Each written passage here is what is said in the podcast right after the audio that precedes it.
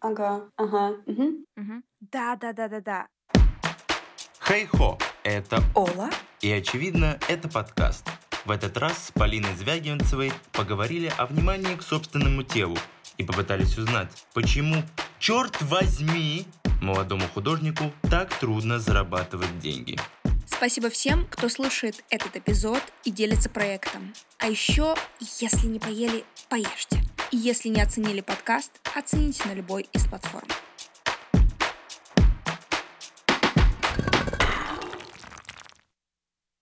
А здесь Полина Звягинцева. Привет. Привет. Сколько тебе лет? Мне 21. Как ты себя чувствуешь на сегодняшний момент э, в этом возрасте?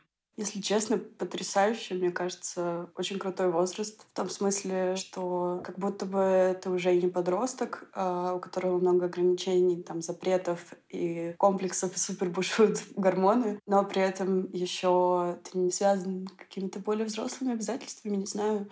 Очень много свободы, при этом много возможностей, и можно брать ту ответственность на себя, которую ты хочешь. Я бы сейчас хотела, неблагодарная работа, но выступить в роли такого общего целого, общей массы, которая бы хотела тебя спросить. Я понимаю, на что направлена деятельность артиста, актера, который выступает на сцене, который делает спектакль. Я понимаю, на что направлена деятельность музыканта, который выходит на сцену играть. Понимаю, для чего висят картины в художественной галерее. Расскажи, пожалуйста, на что направлен перформанс? Интересный вопрос, ну как бы какая цель вообще у искусства? Ее может вообще и не быть, все еще это будет перформансом. То есть, конечно же, у этого очень размытое понятие, и много очень умных людей э, с крутыми высшими образованиями могут об этом спорить, но если попытаться так ограничить, в рамках чего мы вообще об этом говорим, это какая-то форма современного искусства, в которой обязательно есть действие художника, и у нее есть время, то есть это ограниченное во времени действие, есть место и есть зритель. На что направлен перформанс? Я думаю, что он направлен на зрителя в любом случае, будь это зритель, который посмотрит документацию, видео какое-то, или зритель, который смотрит это в галерее или на улице. Ты сказала такую фразу о том, что есть определенное время, есть определенные действия во времени совершаемые, и это современная а, форма искусства. Правильно я понимаю, что она поэтому и современна, что происходит именно сейчас. То есть это не современность эпохи, а современность времени, потому что оно происходит именно сейчас. Ну, это отчасти только правда, я думаю, потому что есть же перформансы, которые делали люди, которых уже, например, нет в живых, и это все еще остается перформансом. Оно же не прямо сейчас происходит. Да и вообще большинство перформансов, которых мы узнаем, мы узнаем постфактум, потому что ну, невозможно быть во всех точках планеты и посмотреть все. И оно уже как бы не происходит на самом деле в данный момент. Форма современного искусства — это скорее дискурс, в который мы это вписываем. То есть это больше относится не к классическому искусству, а к периоду попозже. Вот и все. Я бы сейчас хотела еще установить такие, может быть, некоторые грани, хотя я понимаю, что сейчас в искусстве делать это немного нонсенс, но я бы хотела все-таки распределить. Перформанс — это очень общее понятие. Есть ли какие-то жанровые, допустим, подразделения у этой формы? Есть скорее, ну, если бы я делила, то это скорее зависело бы во-первых, от формы, то есть а, мы это наблюдаем вживую, или мы смотрим онлайн-трансляцию, или это вообще видеоперформанс. Еще, наверное, можно поделить по тому, сколько человек в этом участвует. Например, а, художник и есть перформер, или это один перформер, или это группа людей, или это вообще перформанс, который подразумевает, что зритель тоже может подключаться, и тогда это, это может не знаю, охватывать огромное количество людей. Еще, наверное, можно поделить по тому, что задействуется в перформансе. Сейчас все идет к тому, что выделяют, например, танц-перформанс, который мне очень интересен, музыкальный перформанс с использованием голоса, музыкальных инструментов, вот это, любые звуки. Есть перформансы, которые подразумевают какой-то конкретный реквизит или костюм. А бывает, что просто важно только тело, контекст, в который художник его помещает, уже говорит сам за себя. То есть можно на самом деле делить бесконечно. Есть тот же акционизм. Наверное, это такой определенный подвид перформанса. Но вообще, если думать, то можно придумывать кучу критериев, по которым мы сами их поделим. Нету какой-то, знаешь, четкой классификации, которая такая общепринятая. Ну, это круто, мне кажется, это наталкивает на мысль о том, что действительно мы сами придумали, мы сами ответственны за это, а не то, что это когда-то было, и это является традицией. Да, ну, наверное, в перформансе есть определенные традиции, но в целом, да, можно что угодно сделать, и в определенном контексте это станет перформансом. Я услышала, когда ты говорила о том, что вот есть некоторые подразделения, и можно назвать условно музыкальный перформанс. Мне придется за это зацепиться, потому что я музыкант. Мысль такая, когда какую-то часть э, искусства выносят за академические скобки, потому что, да, есть какие-то академии, ну, у более строгих искусств, например, там, музыки или художественного мастерства, когда выносят за скобки, то как будто бы это искусство становится междисциплинарным. Сто процентов, да. Уже, не знаю, последние там 10-15 лет э, есть вот эта тенденция междисциплинарности вообще во всех видах искусства, то есть будь то литература, музыка и так далее. Сейчас самые такие крутые игроки — это те, кто может совмещать, потому что это тебя не ограничивает. И, опять же, ты не привязан ни к какой традиции. И ну, это расширяет просто диапазон того, что у тебя есть. Я просто бы сейчас хотела, наверное, пояснить за пацанов своих. Допустим, в жесткой академической музыкальной среде есть тенденция быть немного снобом, не примерять на себя вот эту междисциплинарность, не расширять себя и свое искусство, которое ты делаешь, а находиться в этих рамках. Ты имеешь в виду именно вот в твоей академической среде, где ты учишься? Э, не конкретно, да, место я имею в виду, а скорее, ну, как общность вот искусства, которым мы занимаемся, там так называется, академическое исполнение. И там вот скорее не приветствуется какие-то новшества, это преследование преследования традиций, которые были раньше. Вот мне кажется, что вот перформанс в общем смысле очень расширяет границы, в том числе границы твоего сознания и мастерства. Ну, я думаю, есть определенный кайф в таких супер традиционных и ограниченных, а, не знаю, правилами, инструментами штуках, тот же народный танец. И все это тоже можно переосмыслять. То есть это просто дает тебе поле, куда ты тоже можешь пойти, изучить у меня просто была идея на дипломный проект. Я окончила высшую школу экономики, училась на дизайне и современном искусстве. Вот. И я думала о том, чтобы сделать перформанс э, с участниками исключительно традиционных танцевальных коллективов и как-то немножко изменить их инструментарий. Да, в итоге не сложилось, но мне кажется, это интересная тема, вот эти вот устоявшиеся такие вехи. Э, я не думаю, что это плохо, вот, но то, что перформанс это гораздо шире, это, ну, безусловно, да говоря, наверное, со своей точки зрения, со своего стула, для меня просто это уже немного душновато. А так, как точка опоры, от которой ты отталкиваешься, да, это здорово, это дает тебе основу хорошую, когда ты можешь уже куда-то дальше взлететь и прочее. Ты затронула тему того, что ты обучалась в школе дизайна, высшей школы экономики. Я нашла твое портфолио и просмотрела некоторые работы. Мне было, на самом деле, очень интересно узнать, в общем-то, чем вы там занимаетесь, в конце концов.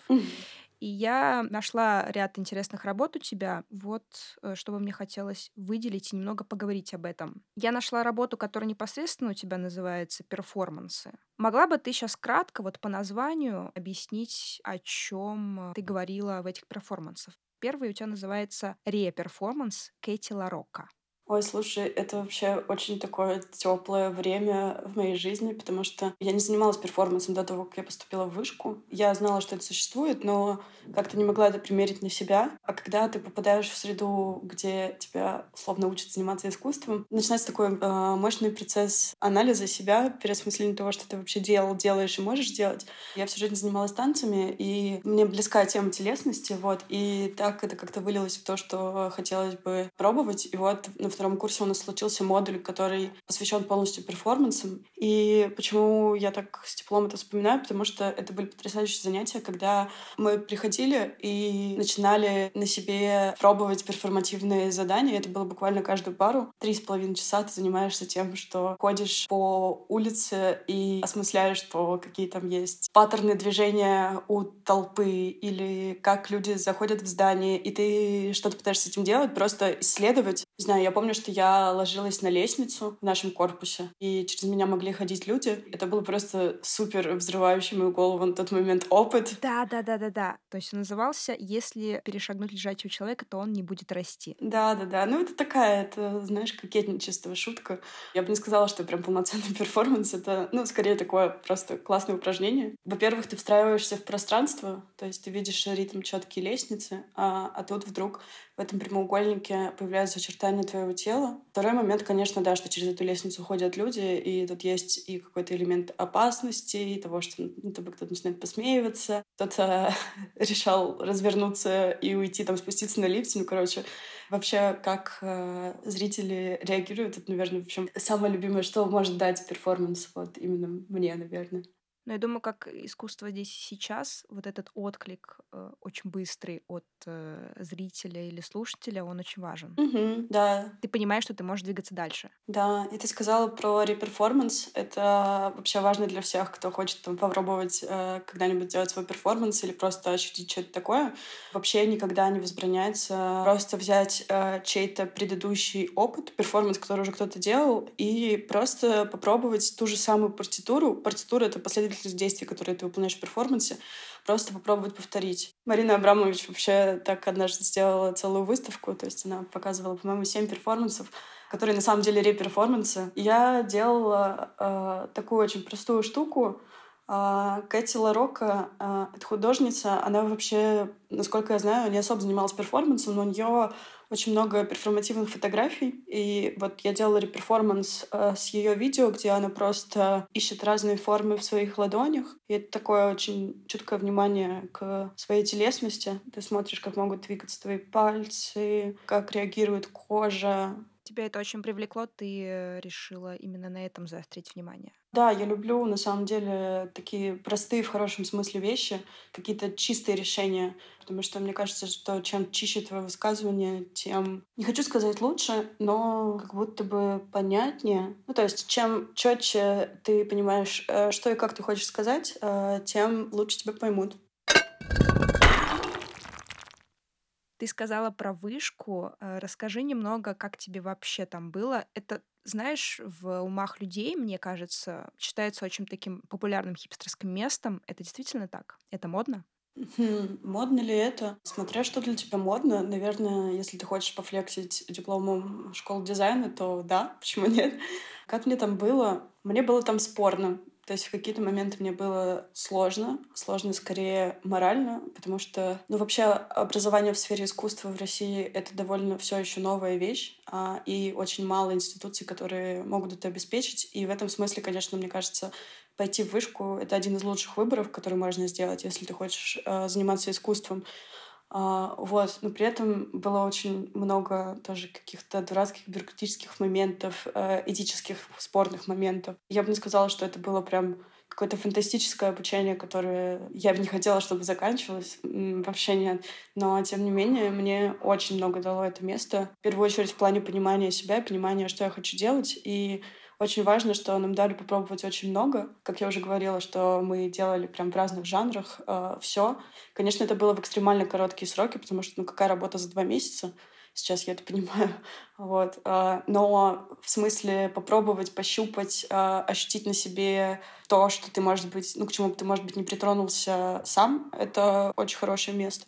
Могла бы ты немного конкретизировать, в чем была сложность или сложности? Но я сейчас буду говорить только про свой опыт, то есть я не претендую на истину. А это вот только, только мои четыре года, которые я там провела. Если прям с самого начала пройтись по всем сложностям и трансформациям, которые у меня там были, а первое было сложно, что тебя постоянно оценивают, и э, как будто бы вот ты такой неокрепший ребенок на самом деле. То есть мне было, по-моему, 16 или 17 лет, когда я начала туда ходить. Я не знаю, ну просто э, я ощутила сразу, как жестко, чисто из-за подхода к э, преподавателя может ощущаться даже не критика, знаешь, субъективная оценка. Вот именно, что тебе могут не сказать э, там, как лучше или что конкретно не так, потому что часто, ну, это сложно. Тебе могут сказать просто, а где здесь искусство?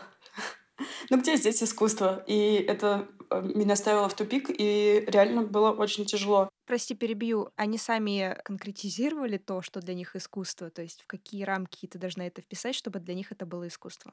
Нет, четких критериев, конечно же, не было. Но это, в принципе, проблема образования в сфере искусства. Очень сложно выделить критерии, по которым ты будешь это оценивать. Поэтому часто, да, это все превращалось э, в субъективную оценку твоей работы. Дальше начались сложности, связанные с тем, что, знаешь, то, что называется ожидание и реальность, потому что как будто бы от нас ждали... Ну, то есть у нас были конкретные модули, когда за два месяца мы должны сделать выставку. Сколько студентов в группе? Я не знаю, 15 человек. То есть 15 э, выставок отдельных. Оно бьется о реальность в том смысле, что выставочные залы, они обычно бронируют место где-то за полгода, где-то за год, где-то за несколько лет у них расписана выставочная деятельность. А ты такой студент, ты никто и ничто, по сути, у тебя не было ни одной выставки, у тебя там, дай бог, есть несколько работ, и ты должен найти себе э, зал и выставиться там, и сделать еще что-то хорошее. Короче, дикий стресс на самом деле. Вот. Но тут есть и плюсы, как мне кажется, потому что с самого начала понимаешь, что условно никто тебе ни с чем не поможет, и если хочешь что-то делать, надо рвать жопу.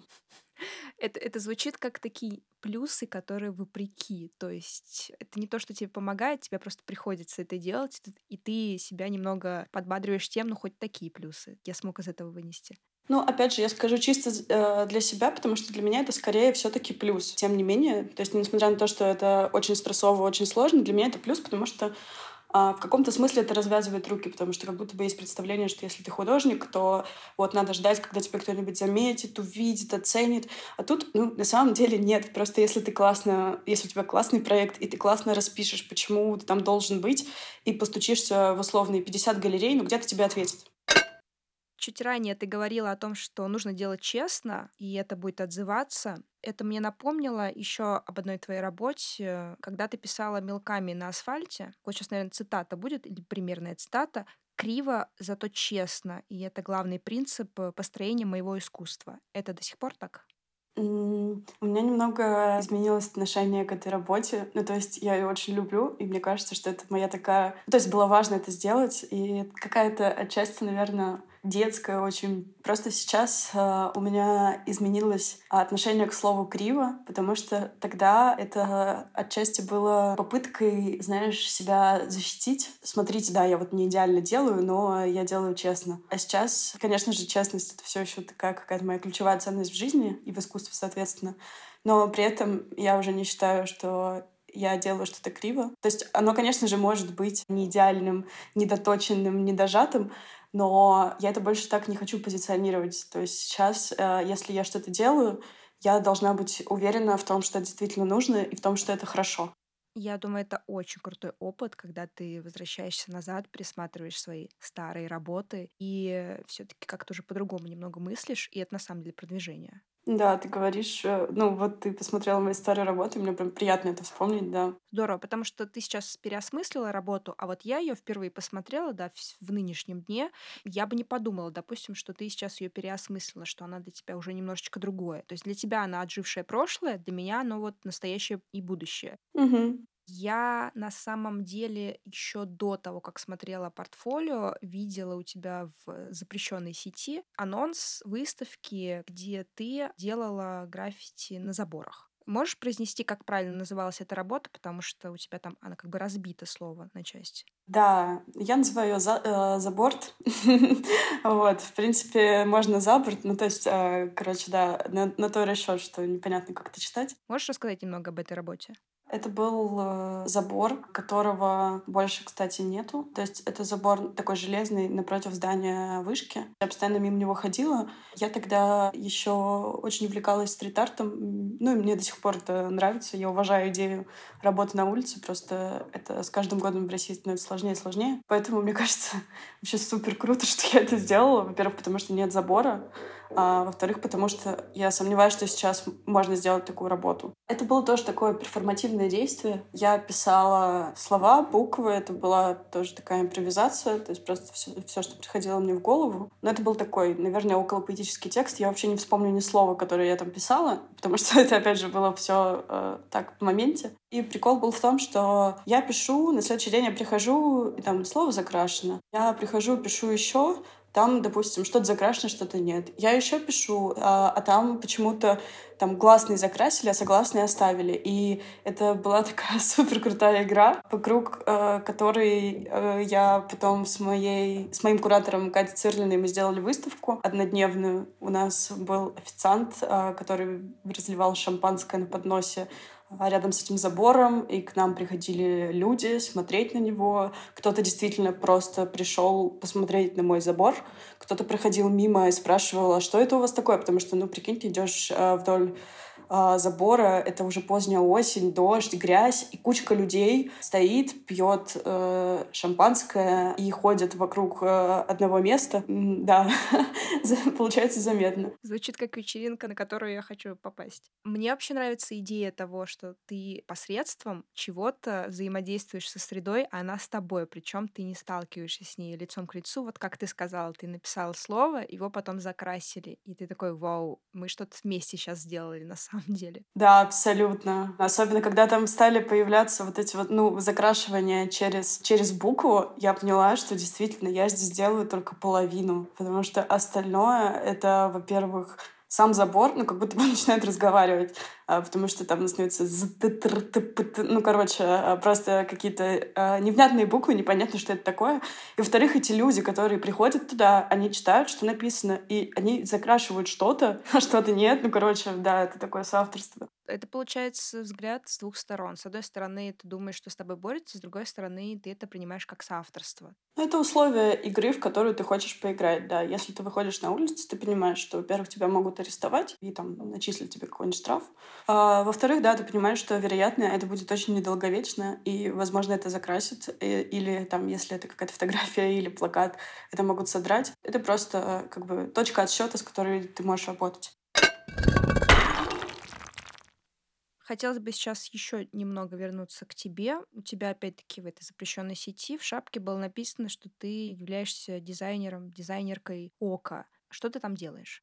Я делаю там дизайн, дизайн коммуникаций, э, то есть все, что ты видишь э, там в соцсетях или на улице, на билбордах, или какие-то плакаты, всякий мерч, это все делает вот команда, в которой я тоже сейчас работаю. Здорово. Тебя устраивает эта работа? Мне на самом деле очень нравится, и это, кстати, напрямую связано с искусством. Сейчас объясню как. До того, как устроиться на нормальную взрослую работу, я долго занималась э, фрилансом, я преподавала танцы. Я уже говорила про то, что там да, для меня важен перформанс, танец и все такое. И как бы это был один из способов делать это своей непосредственной работой.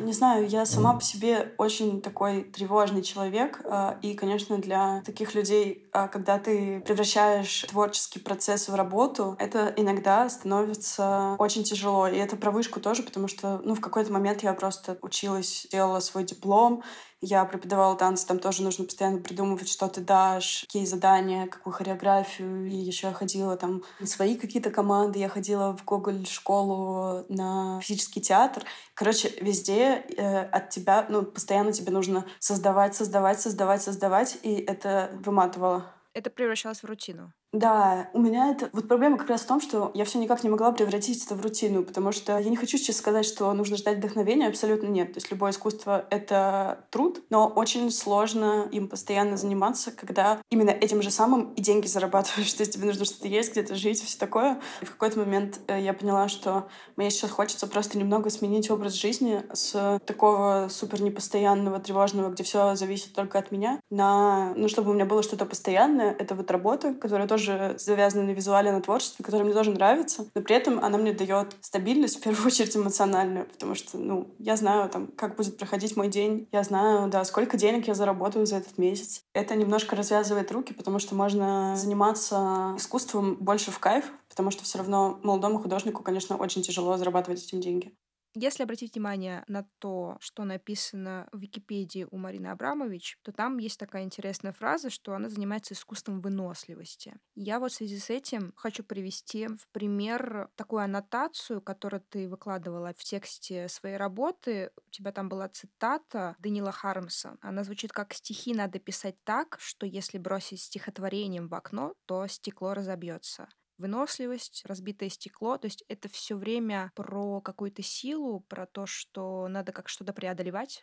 Для меня, я сейчас отвечу и про Абрамовича, и про Хармса. Сначала скажу про Хармса. Для меня это как раз а, про четкость и точность высказывания. Знаешь, чтобы разбить стекло, не обязательно бить его кулаком. Можно найти какую-то точку, на которую ты надавишь пальцем, и оно треснет. Для меня а, это про то, чтобы, опять же, знать, что ты говоришь. Может быть, там не до конца, не до конца понимаю, потому что ну, все равно я думаю, что художник не, не всегда, а чаще не осознает до конца, что он делает, но при этом обычно есть какое-то сообщение, и чем четче сформулирование оно, тем точнее оно бьет по больной точке. Про искусство выносливости — это для меня скорее про все, что связано с нашим телом. Это, с одной стороны, очень хрупкий, с другой стороны, очень подвижный метод. Потому что все, что ты делаешь, ты везде в этом участвуешь либо своим, либо чьим-то чужим телом. А понятно, что у тела есть свои возможности и свои ограничения. И часто, чтобы делать работу, ты преодолеваешь и какие-то физические ограничения, и свои моральные, эмоциональные установки. Если знать, да, как она там готовится к своим перформансам, как люди вообще готовятся к этому, это отдельная очень интересная тема. Я помню, что у нее была несколько лет назад а, выставка в Москве, где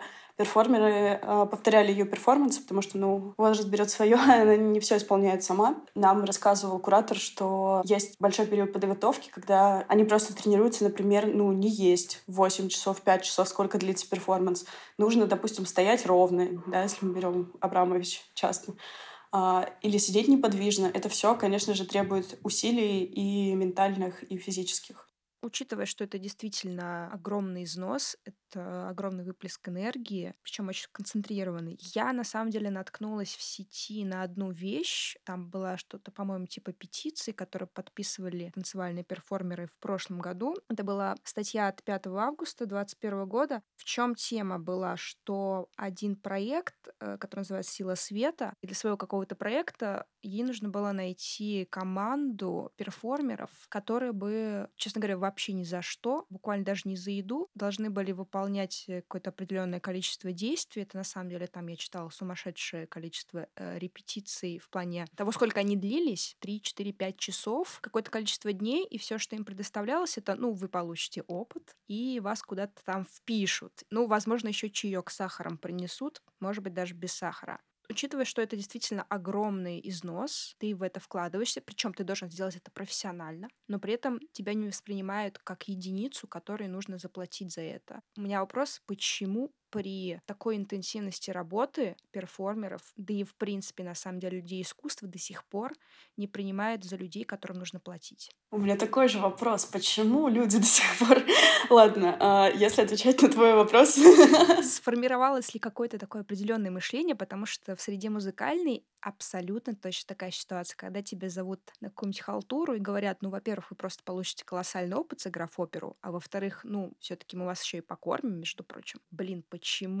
Почему я прихожу, выполняю работу и не могу за это получить деньги? Очень печально, да, но мы живем в капиталистическом обществе, и часто искусство просто не принимается за труд. И так на самом деле было плюс-минус всегда. Не только в России, на самом деле, но в России особенно а перформанс вот только-только начинает выходить на сцену и восприниматься как равноценный объект искусства, как и там, даже картина, я не знаю, что-то более конвенциональное да, в представлении людей. И я думаю, что все идет от этого, э, и я просто ну, вот за, за столько лет, сколько этим занимаюсь, миллион раз сталкивалась с тем, что ты делаешь какую-то работу, тебя за нее не платят. Я не говорю о том, что не нужно вписываться в бесплатные проекты. Мне кажется, сто процентов нужно. Я сама это делала очень много раз, и люди вписывались ко мне в работы, за которые я там сама платила, но не могла заплатить им. И это одна история. Другая история, когда тебя действительно эксплуатируют, и даже тебе не делают чай, как ты сказала, да. Ну, конечно, это другая история, когда люди тебе знакомы, они могут тебя о чем-то попросить, и тебе действительно интересна эта тема, ты вписываешься, чтобы сделать э, какую-то совместную работу. Э, почувствовать сопричастность, там, коллективность. Но да, тут вопрос о том, что тебя как бы приглашают поработать, но при этом происходят такие вещи. Такое ощущение складывается, что в умах людей в этот момент э, возникает такое разделение, что есть что-то эфемерное, а есть что-то вполне себе предметное. То есть если тебя заказывают картину, ты приносишь картину физического плана. Конечно, тебе за нее заплатят. А тут ты пришел, условно, что-то сделал физически в плане там потанцевал, не знаю, принес с собой свое тело, или бы сыграл на инструменте музыку, которая, безусловно, эфемерна, и, может быть, за это даже уже и не надо платить.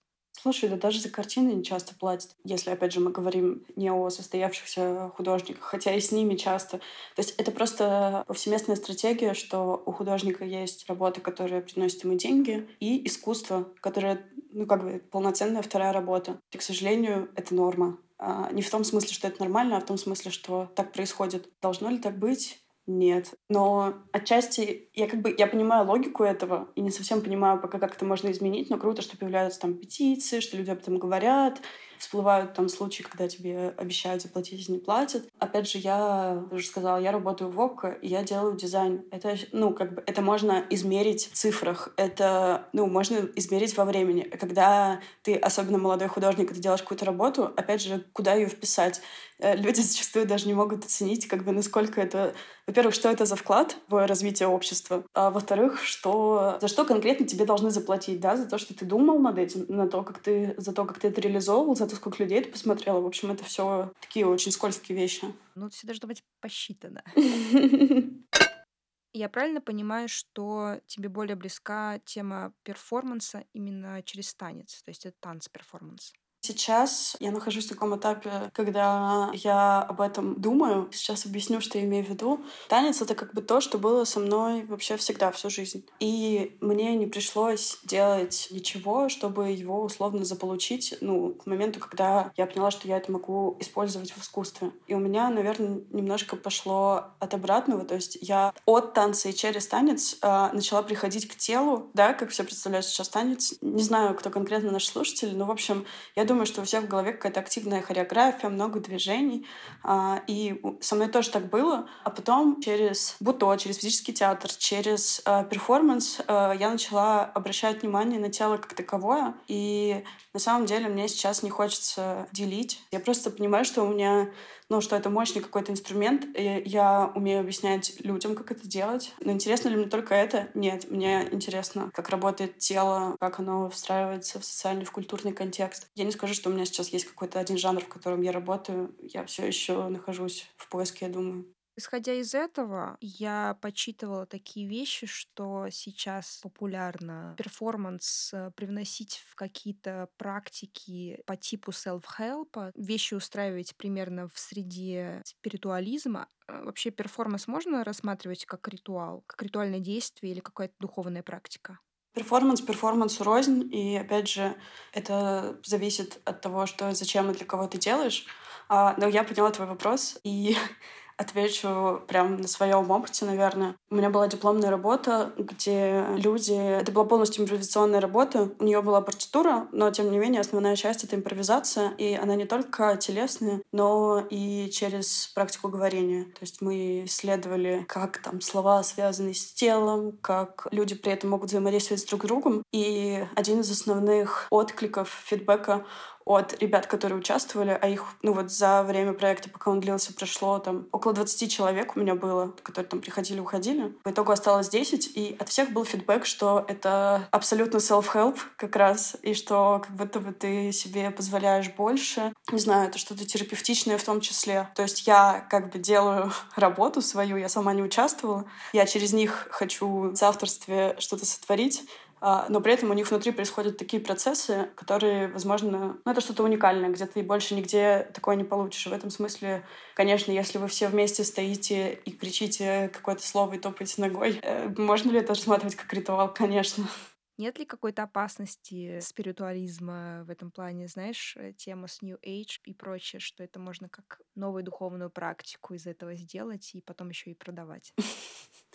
Ох, э, чего только не существует в мире. Слушай, я к этому так отношусь, что если человек, как в астрологию, он не берет э, веру э, на слово, что вот мне звезды так сказали, значит так и будет. Если к этому не относиться вот, вот так, а исследовать через это себя, то в целом окей. Но да, хотелось бы, конечно, больше больше образования, больше научности в этом всем. Перформанс не религия абсолютно точно, но это как любое искусство можно использовать как оружие исходя из того опыта, который я о тебе имею, я понимаю, что ты занимаешься и текстом, и фотографией, да, в какой-то степени, да. и всем, э, что я уже перечисляла. Вот у меня такой вопрос. Какой язык какого искусства сейчас способен говорить более красноречиво после 24 февраля? Я вчера вот была на лекции Федора Павлова Андреевича, и он говорил о том, что как после войны во Вьетнаме появилось очень много хороших перформансов. Так он думал, что и сейчас, после 24 февраля, а, должно появиться много хороших перформансов в России. Вот. Но по какой-то причине появилось много хороших стихов. И я думаю, что это все зависит от э, времени и контекста, в котором живут люди. То есть я могу ответить на этот вопрос только субъективно, что как бы наиболее красноречиво говорит для меня. Для меня это все те же медиумы, которые близки лично мне. То есть я не могу сейчас ответить, знаешь, за целое поколение, за целую эпоху. Я думаю, что, во-первых, наше тело, даже не будучи объектом или субъектом искусства, оно все это переживает, чувствует, и мы меняемся, в том числе телесно, от того, что происходит. Просто наше такое общее коллективное тело, оно, может быть, говорит больше, чем слова. Просто если посмотреть на людей, э, как они могут ходить сгорбившись или прямо стоять, это просто нужно быть внимательнее, и это все скажет. И, конечно, да, я думаю, что поэтический язык способен довольно точно доносить рефлексию, чувства. Какое-то количество своих приятелей и слушателей я попросила составить э, вопросы, на которых бы ты могла ответить коротко. Первый вопрос. Чем первым из э, форм искусства ты начала заниматься? Это текст. С детства я что-то писала. Может ли перформанс быть продуктом? И небольшая расшифровка вопроса. Есть э, зыбкая грань между элитарным подлинным искусством и сервисным аттракционным, но качественным продуктом потребления. Я думаю, что нет, потому что тогда теряется суть перформанса. Хотя, ну, наверное, можно использовать а, саму идею вот этих вот продуктовых отношений, что я тебе даю одно, ты получаешь другое, и сделать перформанс через это. Но, знаешь, именно продать перформанс и показать его на свадьбе, я думаю, смысл потеряется. Третий. Вроде бы об этом много говорят, но тем не менее достаточно часто вопрос до сих пор, поэтому как бороться с выгоранием в творчестве? Как и с любым другим выгоранием, заботиться о себе, вовремя отдыхать, много отдыхать, не обесценивать свою работу, потому что если ты занимаешься творчеством, ты точно занимаешься чем-то важным, по крайней мере для себя, важно об этом помнить. И в тяжелые моменты, э, когда хочется бросить, не относиться к этому, к тому, что если у тебя возникло такое желание, значит, тебе обязательно нужно бросать, потому что сложности, ошибки, трудности, они будут абсолютно на любом пути, и в том числе в творчестве. Но я знаю, что часто творческим людям эмоционально это воспринимать тяжелее. Мне просто хочется сказать, что а, если вам тяжело и хочется бросить, возможно, действительно вам нужно это сделать, но попробуйте перед этим хорошо поспать, хорошо поесть, отдохнуть и вспомнить, почему вы начали. Будут ли размываться границы перформанса и нужно ли сохранять некую стерильность самого перформанса?